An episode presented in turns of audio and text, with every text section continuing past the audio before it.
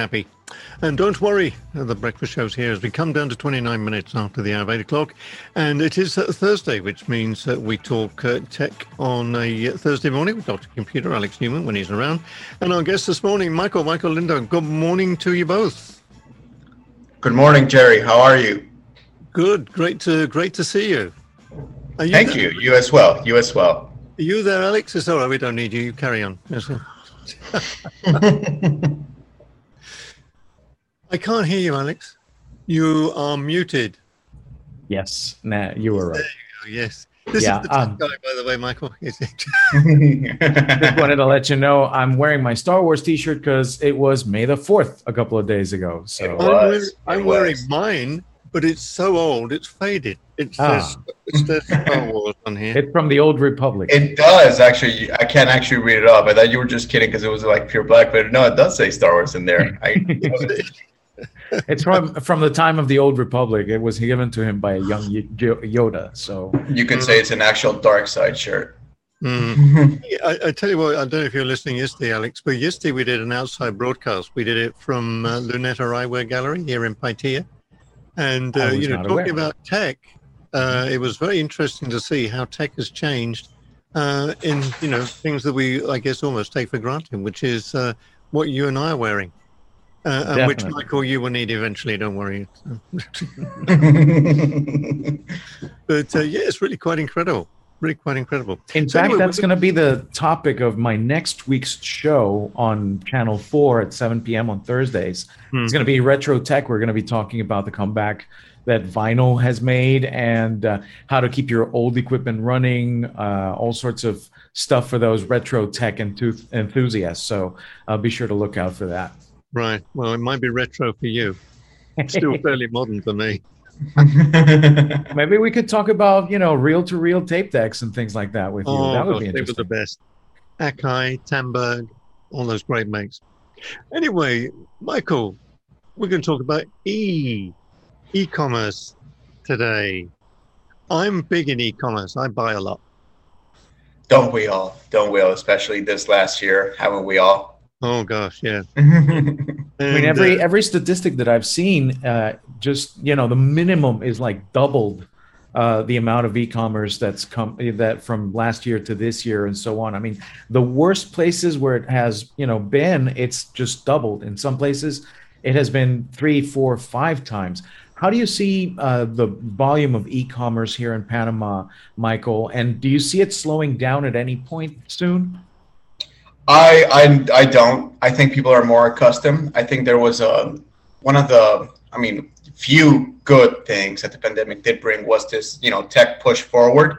Um, nonetheless obligatory, of course. People had no choice but to buy online. Hmm. Um, so I'll just put it this way. I mean, we kind of doubled in sales in e-commerce in the last during 2020 forward, moving forward. So yeah, I don't think it's it's going to stop anytime soon especially now that we're getting us in Panama, at least locally, we're getting la, the electronic invoicing, you know, la factura digital. Okay. That's definitely going to help push that forward because I mean, uh, no longer going to be companies stuck to like the uh, fiscal printer that used to be like you know uh, thermal only at, mm-hmm. like you had to buy it through an authorized distributor. Of course, we're going to have to do you know the the complete integrations, but at least um, I definitely see a big push forward and a big push forward in everything related to digital digital marketing surrounding e-commerce platforms.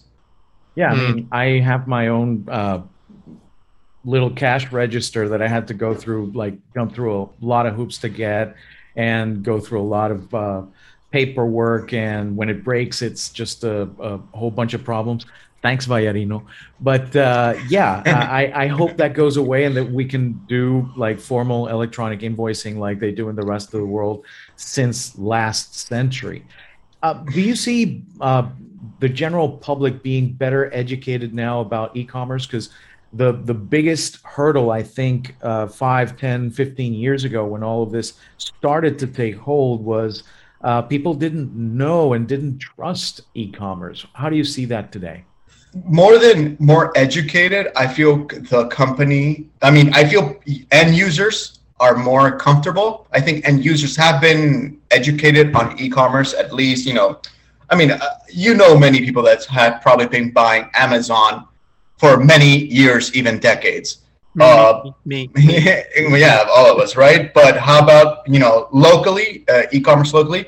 I think what, who are getting more educated are actually uh, companies and startups and entrepreneurs here in Panama and well in the region that are ed- becoming more educating and facilitating their sales channels through an e-commerce platform. So I would say like the public is more comfortable buying because the businesses are becoming more educated rather than uh, the end users becoming more mm. educated mm. at this point. I, I, would I would agree with that because I tell you now because um, I would unfortunately got into the habit if I needed something and it didn't matter really what size instead of going around not knowing where to go hunting for what I need I would go to Amazon and I would buy it and it might be some stupid silly little thing right what I, but what I'm finding now is you know okay we're going in the right direction with regards to e-commerce. I bought something on a Sunday. I bought something Sunday afternoon. It was an offer that was on um, with um, with Multimax, and mm-hmm.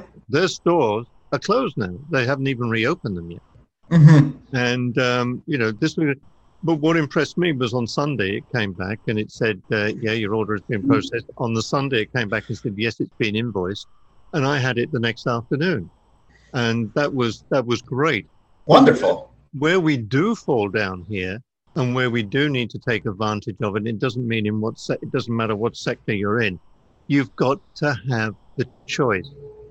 You know, if you don't have the number of things to choose from, what do you do? You go back to you go back to Amazon and get it from there. Mm-hmm.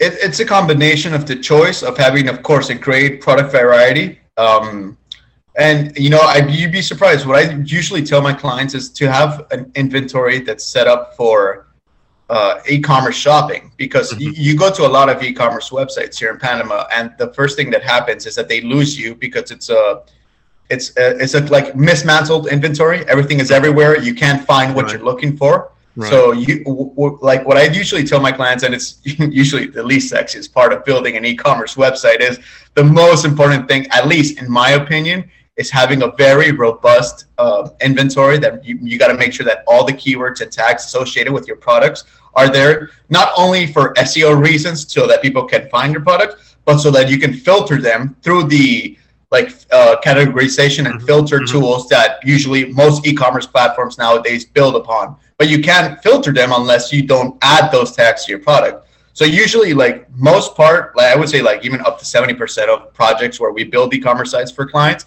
70% of it is just building the inventory before we even get to like the fun part which is designing the actual website because right. you know uh, especially when it comes to traditional stores that have been working you know decades uh, with having simple inventory system where they only have like the name of the product the sku and the pricing well, uh, e-commerce websites need a whole lot more than that. You, you need to make sure what kind of like brand it's associated. A title needs to be an e, uh, e-commerce SEO friendly title that it has to have a very robust description that tells you everything. It has to have an SKU, which is you know your single keeping unit code for every uh, product. It has to have you know um, quantity. It has to have many things, especially tags.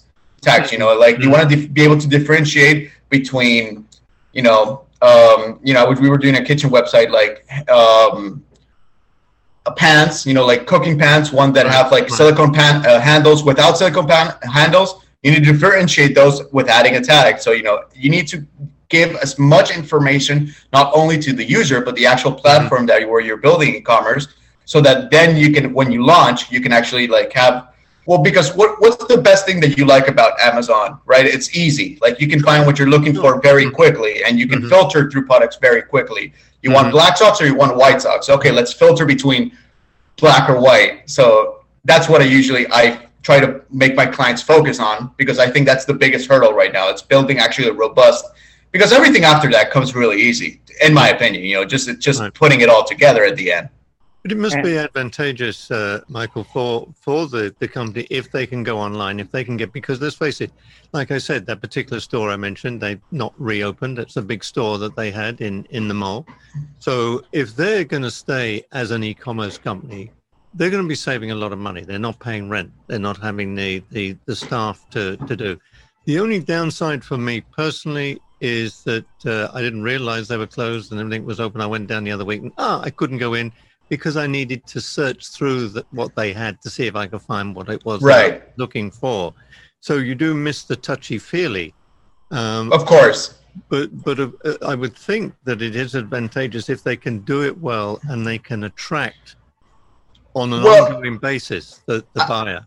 Exactly, and I don't think one necessarily has to replace the other. I, mm. I like I tell my clients, you know, it's, it's just another sales channel that you're going to have. Right. It doesn't mean that you're you need to focus. Of course, there are definitely some businesses that rely on being strictly e-commerce or being strictly, you know, a brick and mortar stores.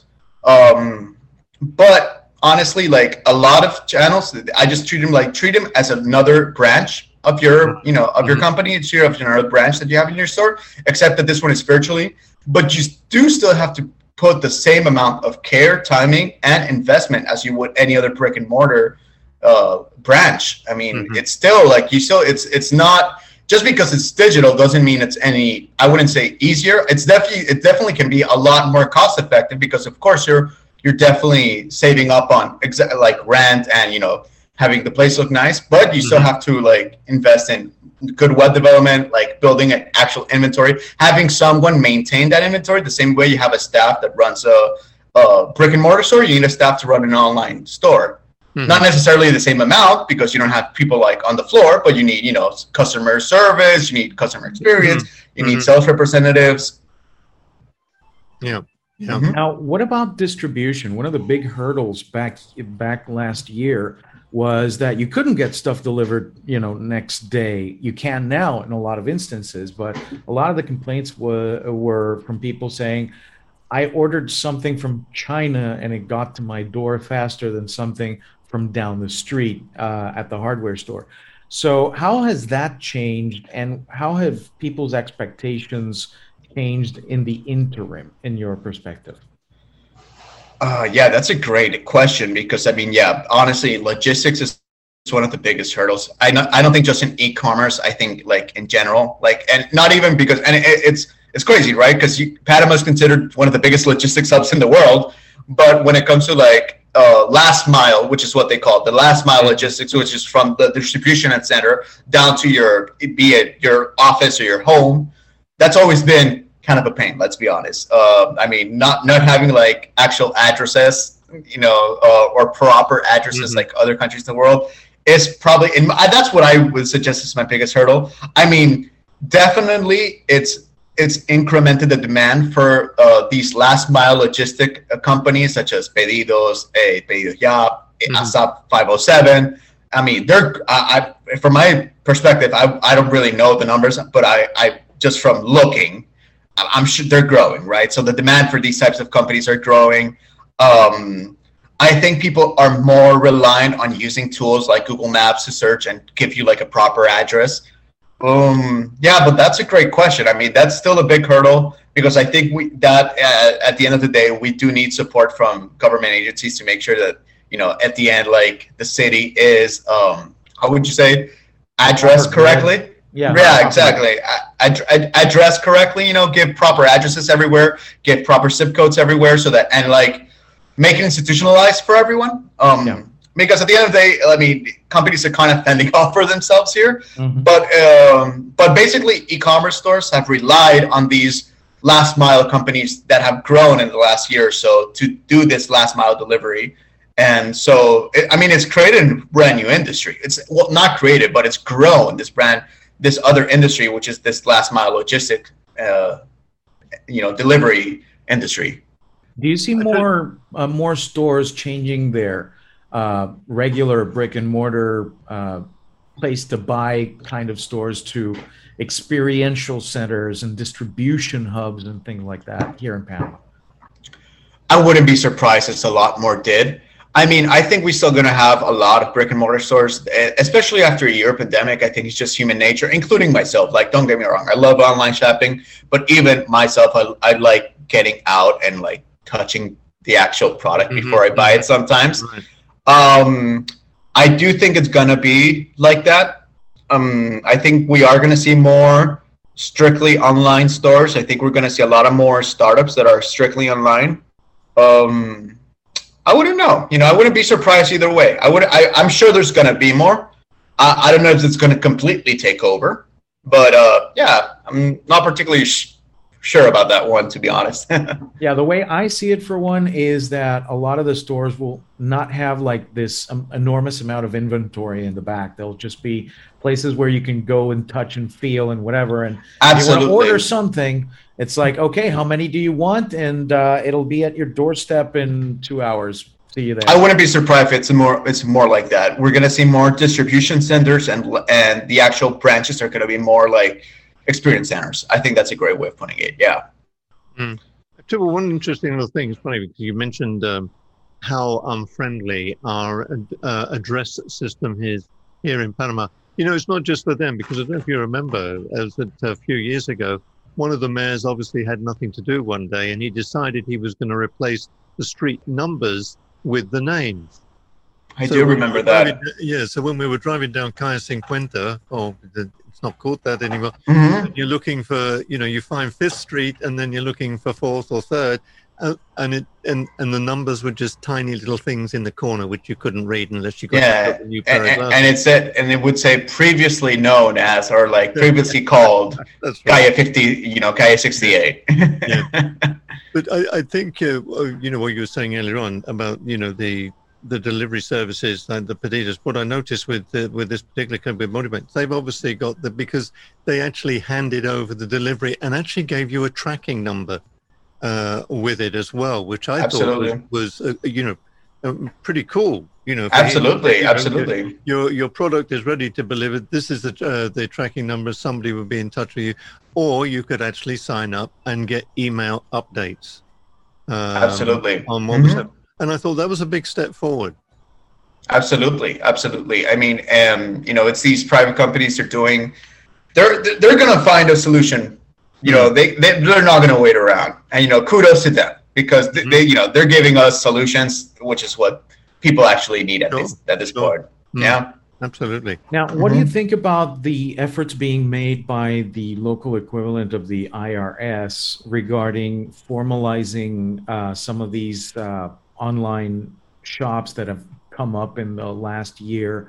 I know a lot of people are complaining, saying we're going to get double taxed, but the way I understand it, please correct me if I'm wrong. If you've researched this, mm-hmm. uh, it's going to be that you know if you already have a shop and you're already paying taxes on whatever, it's the same as usual. But online only shops or the ones that haven't formalized yet will have to be taxed in a certain way, especially if they're not physically in Panama, such as Amazon or eBay or something like that. What have you heard on the subject, and how do you think it might affect e-commerce going forward? God, I got, I got, I got to be really honest. I just started reading up on that, and I don't feel completely informed to give a complete to give an honest reaction on that. I just uh, I just started reading about that law yesterday. I want to inform myself more. Um, I still think that I mean it's still a business. Um, it's uh, absolutely like you know taxation. It's understandable. I don't know about double taxation, which is what I heard as well. That's my understanding as well. Like I said, don't take my word for it because I still need to do my research. Mm-hmm. But um, just because it's completely digital doesn't mean it doesn't have the same, uh, you know, similar cost to running a, a brick and mm-hmm. mortar store. Of course, there are certain things that you save up on, but you still have to invest a lot, you know, in especially in talent to maintain your website, especially in, you know, a talent to maintain your inventory especially in um, you know digital marketing. So there's still there's still going to be costs associated. So it's not uh, like a run of the mill cheap, you know, um, venture for anyone to get in because you still have to buy inventory, have it somewhere. It, of course, it could be at home, um, but yeah, I, am not completely. I don't completely agree with like the taxing, especially local e-commerce shops. You know, I, I understand like if uh, which I don't particularly agree either, but you know, much about taxation either. but um, yeah, I still need to do my research on that one. Still need. And to. while we do the research, what we can at least agree upon, I think, all three of us, is that all of these laws should be simplified. It should level the playing field, and it should be transparent. We should be able to, you know, where these tax dollars are going, why they're being charged, what's done with them. Absolutely. Otherwise, it's just you know like having a bad business partner who just comes in, pinches some money off the cash register, and leaves, and doesn't help at all. Mm. So, absolutely, absolutely. I, I, mean, I would mention as well. You mentioned, of course, Amazon, which is, um, you know, it, it is is a, an interesting topic. Um, for instance, in the in in Ireland, where I think they're based or whatever, they have their office. They're taxed there because that is where they are generating their income. You've got to remember that if I buy something or you buy something from Amazon, and it's been delivered to a US address, um, you will get taxed in the States sometimes on that uh, delivery. So you're being taxed there, which is okay. But then when it is coming from the US and coming into Panama, they're getting their money because that is stuff that normally wouldn't come in. They're getting money when it comes in. The corregidores are getting their money, which they right. ITBMS on. The government is getting their money because you're importing uh, goods into Panama. Um, so, I mean, it's not as if they're they're really missing out on this. And if I may, Gerry, every single employee in that chain is paying payroll taxes. Exactly. As well. Exactly. So, but actually, did you know? And I recently learned this about two weeks ago. A friend told me that there's an email on Amazon where you, I think it's called tax refund at Amazon.com, where if you send them an email, you tell them, you know, this uh this order is sent is being sent to a freight forwarding company, which is which is what mm-hmm. what these PO boxes in Miami that most of us that order through Amazon usually have. You know, one of these mm-hmm. Miami PO boxes. They will uh, refund your taxes, the American taxes that were imposed on the sale, but then you end up paying the import taxes, of course, through the freight forwarding company. Mm-hmm. So, I mean, yeah, you are paying already um, so, uh, an amount of taxes, and like you said, all employees throughout this, especially in the freight forwarding company, are paying taxes through the payroll. Absolutely. Oh no, no, uh, absolutely. Uh, but yeah, there's a little tidbit of information for you if you want to get some refunds on your next Amazon purchase. Yeah, I'm, I'm always a bit weary about that because one of the things that you'll find is that a lot of the goods that perhaps we buy from Amazon um, and have them eventually come to Panama, um, some of them are not supposed to be sold outside of the United States. So what's going to happen? They're going to say, oh, oh, okay, well, we're not going to send to that address these items. I'd rather just keep my mouth shut and, and take what I can get. That's true. yeah. Like, uh, for example, Amazon speakers. I mean, you couldn't get them in Panama. You're, you're not, you were not supposed to get them in Latin America for a while. So that's They're on sale now. Yeah.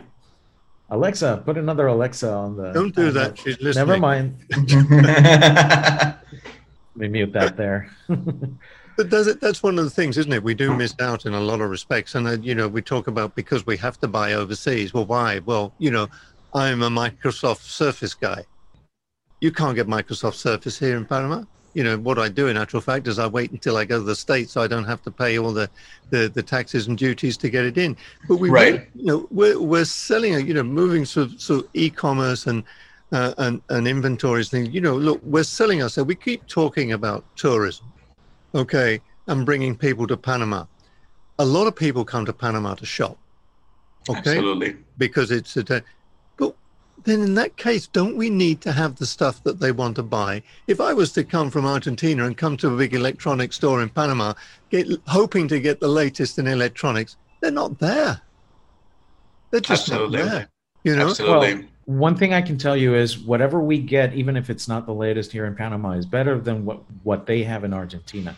If I recall correctly, they still have a law that uh, computers have to be made there or, or finished product there or something like that. I've mm-hmm. got a lot of people that I've known uh, have come in here and uh, looked at like your old laptop and whatever and, and bought it off you because that same level of performance back in Argentina would cost two or three times as much. So, yeah, but I understand your point. I mean, a lot of the times you will want to buy like the latest generation of something and the store won't have it, not necessarily be- because the store doesn't want to have it, it's because the original manufacturer says, no, Latin America gets this last or whatever, mm-hmm. which mm-hmm. is sad. Panama, Panama's also pretty big, I think, on more uh, more than like computers and computer pieces because and which you can still get. You know, there are a few authorized distributors here in Panama, like Joytech and um, mm-hmm. you know hmm. Lowtech. They're mostly based in El Dorado, but mm-hmm. I mean, great, you know, great stores. But mm-hmm. I think Panama's really big on consumer electronics. You know, we get like good TVs and gaming consoles because we have like you know uh, direct importation from like Nintendo and Sony PlayStation. Uh, and you know Sony televisions. You know that's the that I think that's when when it comes to international shoppers, you you'd be surprised. You see them buying TVs. Mm-hmm. You know, like big ass TVs. A lot of yeah, you see a lot of them at the airport, just you know carrying around a large TV like it's extra luggage. Mm-hmm. Uh, there's an interesting story to do with that. There's a friend of mine actually worked for one of the big um, producers of electronic, you know, TVs, etc. So one of the very big names. And if you notice, some of the serial number has LA mm-hmm. on it, which means it's for Latin America. Mm-hmm. And he explained to me, well, what happens is that by the laws in the United States, the TVs, etc., have to conform to a certain amount of, say, for instance, dead pixels. Right. Okay, well, the ones that don't conform, guess mm-hmm. what? They stick LA on the end of the serial number and send it to us. Why do we get the crap? you know. Like, that nobody wants. because like, here's the thing: because someone is going to buy it. someone over here is going to buy it. I mean, and, and that's part of what we were talking earlier about educating not just the businesses but the consumer as well. Right. And I think as more consumers are becoming more tech savvy and researching more about buying because that's one of the great benefits of e-commerce is that uh, the sales like pipeline through where users go there's a lot of research involved before mm-hmm. you do any purchase on amazon yeah amazon's really quick but we have to remember all the research we usually oh. do before you know oh, yeah. you know before you buy your microsoft surface you probably research a little bit before mm-hmm. buying any speakers i see your your office setups, Alex, behind you. I'm sure you research all over. Like, I, you know, I want to make sure this microphone that I'm getting is has good reviews, everything. So, right. I mean, that's one of the great things about e-commerce that it, it kind of forces you to read more. So, I, I think that it's more. Uh, you know, as time goes on, those things might stop because you know we're going to start demanding better products. Users are going to want, you know, are going to be more informed and hopefully we start getting you know better quality assurance within the products we receive over here or even better local support this microphone yeah. for example oh, no, right. i did a lot of research on it and i got it locally at compañía alfaro oh nice for $10 off of what it was on amazon so i mm-hmm, you know i took mm-hmm. i took uh, advantage of but you definitely researched beforehand exactly yeah. But, uh, mm-hmm. you know, I mean, but that's the beauty, isn't it? I mean, I'm I'm obsessed by it because if I'm thinking of buying something, I you know, YouTube has become the greatest thing. I like, you know, it's interesting to watch people open, you know, unboxing and uh, giving their reviews. To Isn't me, it such a dopamine rush every time you see one of those unboxing and videos? you know what I get really upset is that when I buy something in the store here, they insist on opening the goddamn thing before they give it to me. You know, I want to do my unboxing. I don't want. Right, right, right. Get your paws up on YouTube, right? but uh, no, it is. I mean, that's it. We do have so much knowledge at our fingertips now, and we do study, and it's good to hear people's opinions of what we're buying. But I tell you now, I'll just give you an example. The piece of kit that I bought uh, the, at the weekend from Multimax is a um, Roland um, two-channel mixer. And uh, they just put it up as a special offer on Sunday morning, 62 bucks. Ooh. And yeah, I did my research and I know it's a it's a piece which is no longer in production, but it's still being sold on Amazon. They've still hmm. got some left. I bought it for sixty two bucks. Amazon is selling it still for three hundred. So wow. you know, I was a happy bunny. You know, of course. And, and it, and it arrived the next uh, it arrived the next day. I mean, you just don't get better than that. And I didn't have to pay the import tax to bring it in. It was a heavy piece of kit. So uh, it would have cost me an arm and a leg to get it uh, from from Miami to here because of the weight. Um, so there, you know, we are going in there. In there, there are offers here if we look for them, and that's what we as the consumer need to be educated in. Hey, before you look at Amazon, check out locally and see what they. Absolutely, got. absolutely. But I mean, at the end of the day, like I said, businesses need to be educated as well, and needs to start giving the actual value proposition to their clients. I mean, if we can't compete with prices on Amazon. One thing we can compete, and the best thing where local businesses can compete is the timing. Because I mean, mm-hmm. isn't it exciting when you buy something on Amazon? But I mean, at least it takes at least seven business days. Mm-hmm. And here in Panama, isn't it great when you order something, you can get it, if not the same day, the next day? Oh, no, absolutely. Yeah. That's the best, and that's what I tell my client. Like, if you can't compete with pricing, compete with delivery. That's your best value proposition right now. Absolutely. You can have it. Make sure your client gets it as soon as possible. Mm-hmm. Absolutely. Well, guys, we're going to have to wrap up. We're coming up to the top of the hour. Um, it's been great. It's uh, been nice to talk to you, Michael. Nice to meet you. On, nice to uh, meet you too. On, Thank you for having me. And um, Alex, as always, thanks very much uh, for uh, bringing us some class acts. You see, and we try. And always, you know, I could talk about this for, for hours as a shopper. Um, Absolutely. And um, you know, we'll put some links to. Uh, we'll get your details, Michael. Put some links to you on there as well on Thank our you. website today, thebreakfastshow.com.pa. And Alex, um, we'll um, I'll do some shopping and see you next week. Will do. All right. All right. Thank you, Gerry. Have a wonderful day. And to you. Thanks a lot, guys. So